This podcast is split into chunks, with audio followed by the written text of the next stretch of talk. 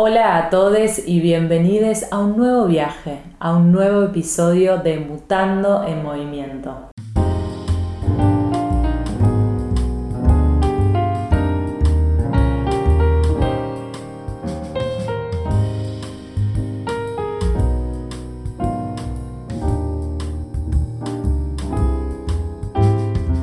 Buenas, buenas, ¿cómo les va? Me hace muy feliz que me acompañen una vez más. Hoy emprendemos una nueva aventura, un nuevo recorrido por los templos de Angkor Wat y la ciudad de Siem Reap, en el reino de Camboya. ¿Están listes? Domingo 19 de enero de 2020. Hace más de 24 horas que estamos viajando a Camboya. Cada vez estamos más cerca. Estoy muy entusiasmada con la llegada a Siem Reap. ¿Será una idea de las cosas o realmente va a ser tan espectacular como lo siente mi cuerpo? No sé bien por qué motivo estaba tan expectante desde el principio, incluso cuando comenzamos a planear este viaje asiático, siempre me hizo mucha ilusión ir a esta ciudad.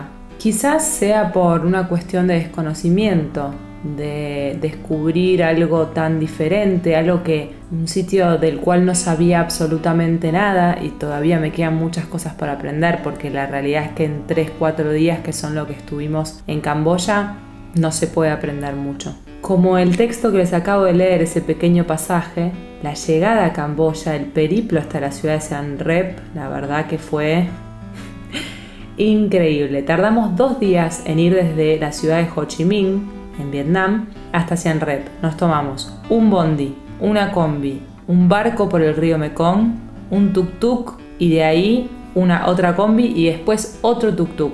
Lo más interesante y por lo cual decidimos no volar directamente de Ho Chi Minh a Siem Reap, que había posibilidad de volar, era para poder hacer la travesía en barco por el Mekong desde la ciudad de Chau Doc, que es una ciudad fronteriza vietnamita, y Phnom Penh, que es la capital de Camboya. El barco por el Mekong es por donde sucedieron muchas guerras, donde supuestamente la película famosa Apocalipsis Now sucede, aunque después me enteré que había sido filmada en otro lado.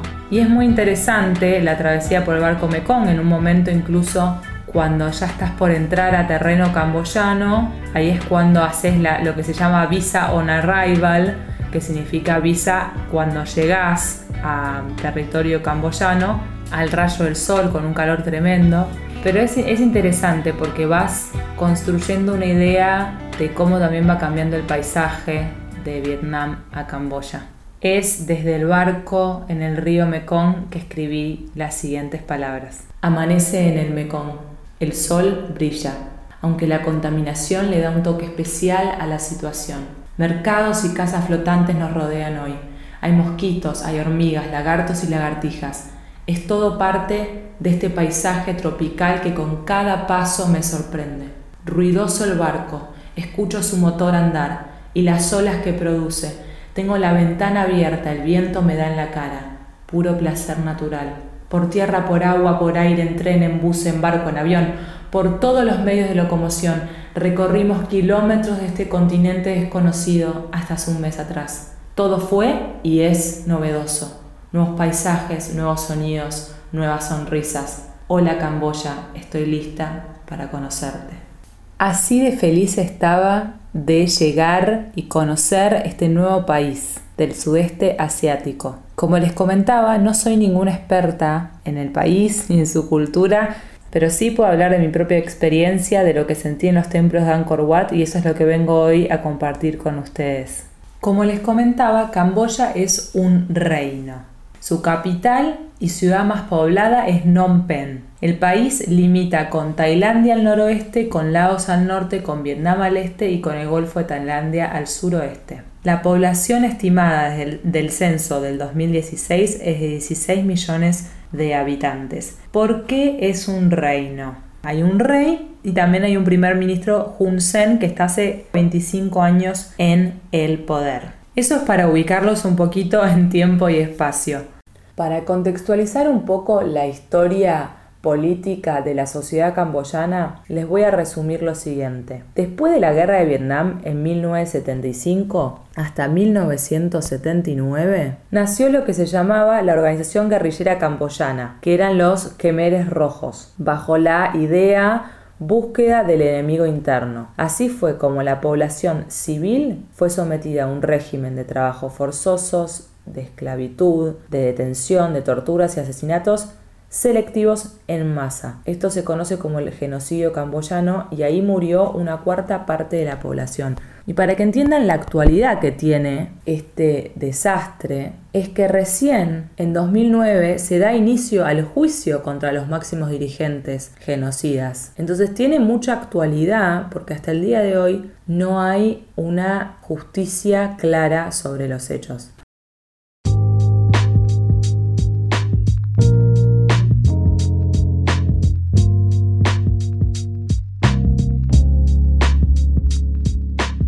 Entonces, la capital de Phnom Penh, que es a donde nosotros llegamos con el barco, está a 320 kilómetros de la ciudad de Siem Reap y tardas aproximadamente 4 horas 50, pero con tráfico y paradas alrededor de 6 horas diría yo. ¿Por qué es tan turística la ciudad de Siem Reap? Porque se encuentra a aproximadamente 5 kilómetros del sitio arqueológico Angkor Wat. Es una antigua ciudad sagrada que era el centro del imperio Khmer Angkor Wat, el templo principal de este predio, fue durante muchos años un templo hinduista y hacia fines del siglo XVIII se convirtió al budismo. Hoy en día se puede ver que sigue siendo utilizado por los budistas como lugar de culto. Y estos templos convierten a Siem Reap en el lugar más visitado, más turístico del reino camboyano. Este lugar de culto es tan, tan importante para la sociedad camboyana que incluso se puede reflejar en su propia bandera nacional, que está formada por tres franjas horizontales, dos de color azul y una central de color rojo, que es la que abarca más tamaño, y en donde aparece una representación del templo principal de Angkor Wat. Entonces, el episodio de hoy lo vamos a dividir en dos. Los atractivos de la ciudad de Siem Reap y la historia, la mística y la magia de los templos de Angkor Wat. La ciudad de Siem Reap tiene una vibra de playa. Creo que en parte es por la arquitectura y también porque hace calor prácticamente todo el año. Es por eso que la mayoría de los hoteles, hostels y albergues cuentan con piletas para refrescarte en la mitad del día porque te cocinas, no. Es muy interesante y es muy rica la comida quemer, la comida típica del lugar, con unos sabores, unos curries, unas especias espectaculares, yo soy fanática. Los locales son muy serviciales, muy amables, muy sonrientes y la ciudad de Siem Reap tiene muy buena fiesta, muy buenos restaurantes y lindos mercados donde nos compramos un montón de pantalones, camisas, etc. Nosotras no estábamos parando en un hostel, pero con mi hermana habíamos conocido a unos flacos de Estados Unidos en la ciudad de Ho Chi Minh y sabíamos que estaban ahí, así que nos invitaron a su hostel, que casi todos los hostels cuentan con bares entonces se arman medio fiestitas ahí y después terminás yendo a algún boliche o bar que generalmente tienen terrazas y pasan reggaetón, hip hop. Hay un dato interesante que es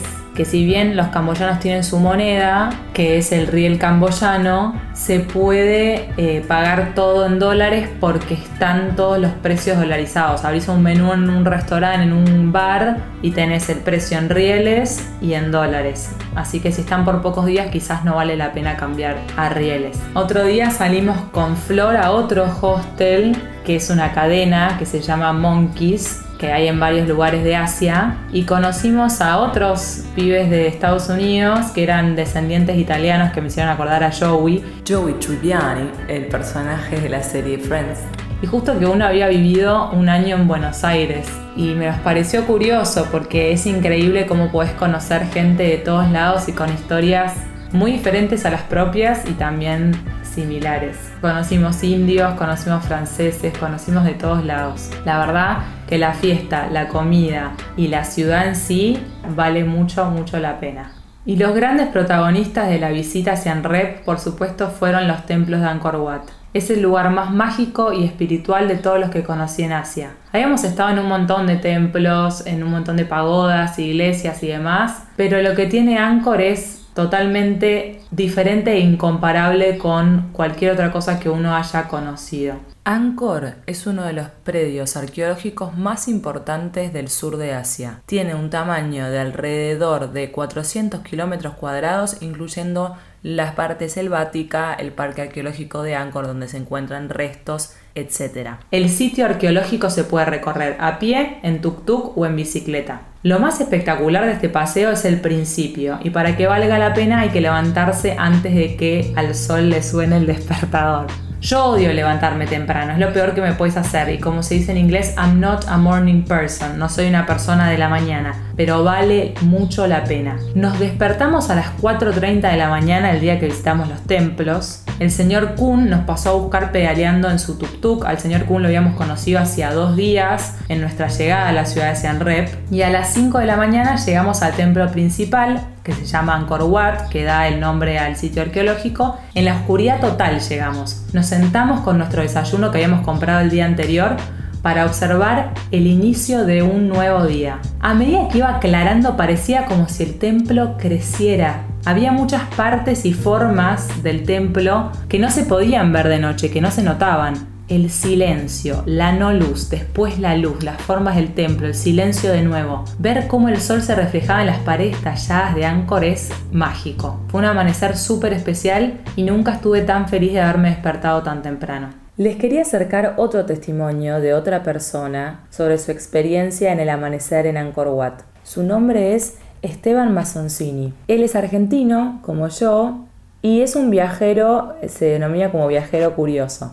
Lo pueden encontrar en Instagram como arroba Esteban Mazzoncini. A Esteban lo descubrí un día en, una clase de fotoperiodismo en la universidad y nos vino a charlar sobre su libro y sobre su laburo y la verdad que es un ejemplo de viaje es muy interesante todos los recorridos que ha hecho, tiene dos libros, saca fotos profesionales espectaculares, las pueden encontrar en su sitio web. La verdad que me gusta mucho su laburo y siempre que puedo lo recomiendo y, y lo leo comparto su trabajo. Y en un libro que tengo, que se llama Desafía tus rutas, Crónicas de un viajero descubriendo Asia, Europa y Latinoamérica, él le escribe una carta a Angkor Wat el día antes de visitar el sitio arqueológico y luego narra su experiencia yendo y llegando a Angkor Wat. Y dice así, me encontré con su alargada silueta y con otros viajeros que también habían madrugado.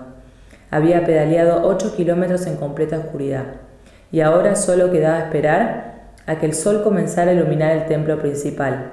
Me puse a pensar que esto sucedía todas las mañanas desde hacía años y era increíble ser el protagonista de este momento. Me acordé de la primera vez que escuché el nombre Camboya y todo se transformó en el deseo de estar en Angkor Wat. El sol se asomó, pero duró poco porque las nubes le ganaron de mano y cubrieron el cielo enseguida. Tomé la bici y con esa pasividad típica de un día domingo salí a descubrir parte de este gigantesco sitio arqueológico. Todos los templos fueron construidos en el siglo XII y están ahí, siguen allí de pie, imponentes. Angkor es una de las maravillas del mundo y no es una opinión mía. En 1992 los templos del sitio arqueológico fueron declarados Patrimonio de la Humanidad por la UNESCO. Al mismo tiempo, la UNESCO lo puso en la lista de Patrimonio de la Humanidad en peligro debido a robos y el incremento insostenible del turismo. Es por eso que tanto la UNESCO como el gobierno camboyano están haciendo grandes esfuerzos por proteger este tesoro que pertenece a la humanidad. Hay distintos tipos de tickets, de entradas. Nosotros compramos el pase de un día, pero también hay de dos a tres y un pase de una semana. Mi recomendación es que como llegás muy temprano para ver el amanecer, no tirás más que hasta las 3 de la tarde. Entre el calor y el cansancio y demás, no da para mucho más. Hay partes del predio a los que puedes acceder sin entrada, que con Flor fuimos el día anterior a ver el atardecer. Entonces está bueno porque ves un día el atardecer desde alguna parte que puedes ingresar de manera gratuita y después usas tu pase del día. Depende cuán manija estés y cuánto quieras recorrer también.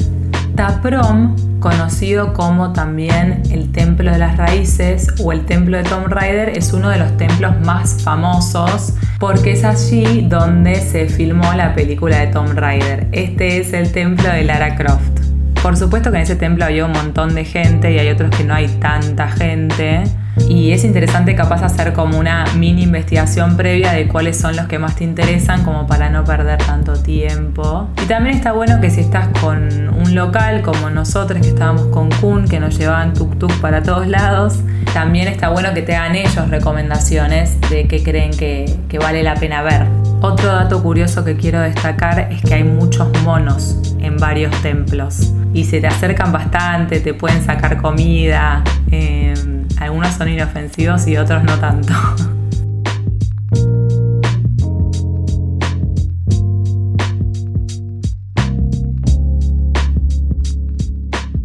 Ya estamos arribando al final de este episodio tan místico. Espero que hayan podido disfrutar de este recorrido tanto como yo. También espero que hayan podido viajar conmigo al menos un ratito. Lo especial de la ciudad de Sianrep está en su comida y en su gente. El poder y la fuerza de Angkor Wat reina y vive entre sus paredes. Es una parada obligatoria y que definitivamente va a volarte la cabeza.